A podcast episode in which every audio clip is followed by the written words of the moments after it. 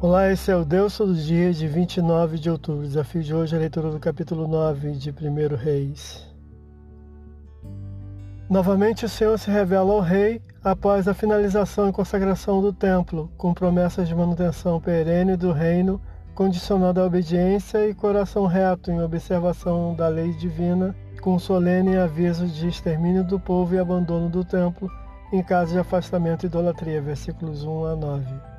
Após duas décadas da construção da casa do Senhor e do rei, Salomão concedeu ao amigo Hirã vinte cidades galileias que não agradaram ao amigo que as menosprezou. Versículos 10 a 14.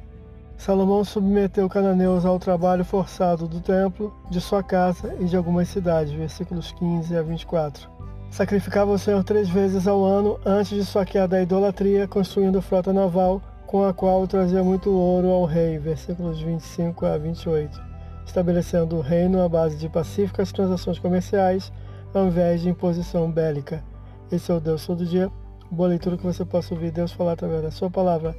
Agora segue a mensagem e pensamento do dia do pastor Heber Jamil. Até a próxima.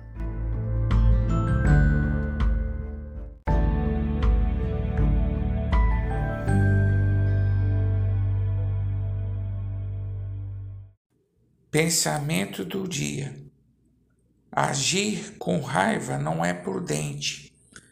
Muitas vezes ela cega a pessoa. É melhor deixar passar raiva para depois agir.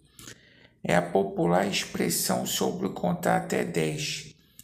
Que Deus nos ajude a exercer a longanimidade em meio às turbulências do mundo. Pastor Heber Jamil que Deus te abençoe.